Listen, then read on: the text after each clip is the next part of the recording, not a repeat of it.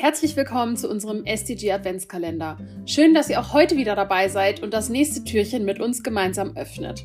Mein Name ist Sophie Rieke und ich wünsche euch viel Spaß und Sinn in der Fabrik für immer. Zunächst wieder ein kleiner Hinweis auf unseren Sponsor des SDG Adventskalenders, der INA, der Initiative rund um nachhaltige Agrarlieferketten.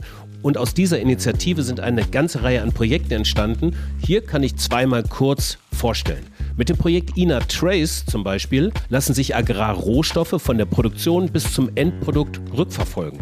Das alles digital auf Blockchain-Basis. Transparenz ist ja eine der Kernkompetenzen zukünftigen Wirtschaftens. Hier existiert bereits eine belastbare Lösung.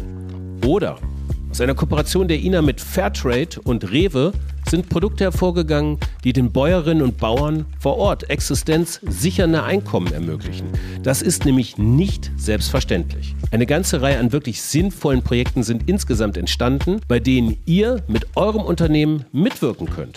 Vernetzt euch einfach mit den Expertinnen der INA. Mehr dazu auf nachhaltige-agrarlieferketten.org nachhaltige-agrarlieferketten.org oder wendet euch gerne direkt via E-Mail an die INA unter ina.giz.de, ina.giz.de.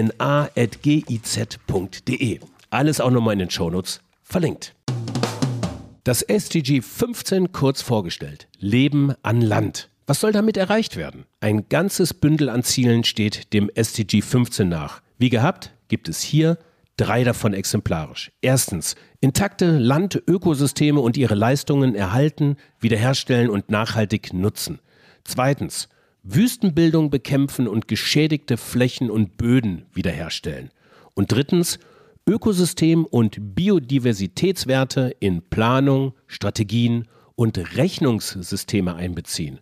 Patricia Moog und Sophie Rieke haben sich das SDG 15 als unsere SDG-Expertinnen mal genauer angesehen. Sophie, dein Stichwort. Ja, herzlichen Dank dir, Frank, für diese wieder einmal wunderbare Einleitung und hallo Patricia, Tag 15 wir beide, ha? Huh?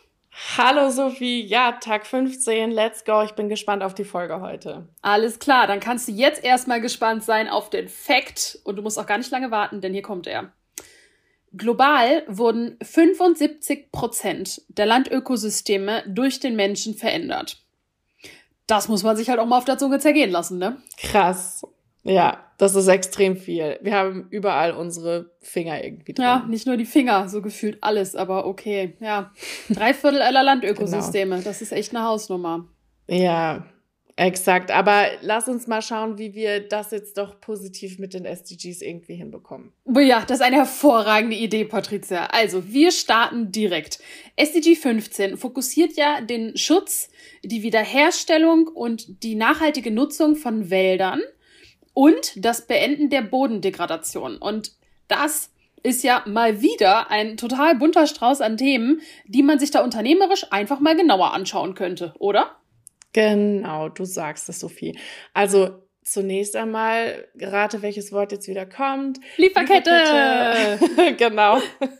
Also da haben wir halt wieder einen riesen Einfluss. Ähm, Stichwort hier wieder Responsible Sourcing, das ich anwenden kann und auch eben meine Partner mit auf die Reise nehmen kann. Und ähm, mich auch mal fragen, meine Rohstoffe, woher kommen die? Zum Beispiel Holz. Wie wird das äh, geforstet? Wie wird das abgebaut? Wo wird das abgebaut? Oder bei Nahrungsmitteln, wie sieht der Anbau aus? Ökologisch, konventionell? Gibt er dem Boden mehr zurück, als dass er entnimmt und so weiter? Hm. Ja, und äh, das sind ja eigentlich alles so Aspekte, wo auch wieder eine gute Datengrundlage für mehr Transparenz ins Spiel kommt. Genau. Ähm, what you can measure, you can manage, oder? Ja, exakt. Und äh, das ist bei ökosystembezogenen Wirkungen auch gar nicht so einfach, wenngleich da hm. Standards in Entwicklung sind ähm, und einzelne KPIs auch schon bestehen, wie zum Beispiel der ökologische Fußabdruck. Hm, ja, ja, wir hatten das Thema ja auch gerade schon mal, aber also Produktinnovation beziehungsweise Innovation allgemein sollte ja auch vor allem jetzt vor diesem Hintergrund SDG 15 dahingehend gefördert werden, um einfach eine viel bessere Ressourceneffizienz zu erreichen in allen Bereichen. Exakt. Also wir brauchen da wirklich vielfältige Lösungen die den Ressourcenverbrauch reduzieren, um so Landökosysteme gar nicht erst anzutasten und zu verändern. Mhm. Worüber wir hierbei auch mal sprechen müssen, ist eben das Thema Wasser gehört da auch dazu, weil es eben die Versorgung der Landökosysteme eben sicherstellt. Seen, Flüsse, Bäche, Grundwasser, da haben wir auch letzte Folge schon drüber gesprochen. Mhm. Und ähm, als Unternehmen geht es hier eben auch wieder darum, wie kann ich, besonders bei produzierenden Unternehmen, wie kann ich da die Vorkehrungen treffen, dass ich ähm, hier nichts Schädliches in die Landökosysteme zugebe. Hm.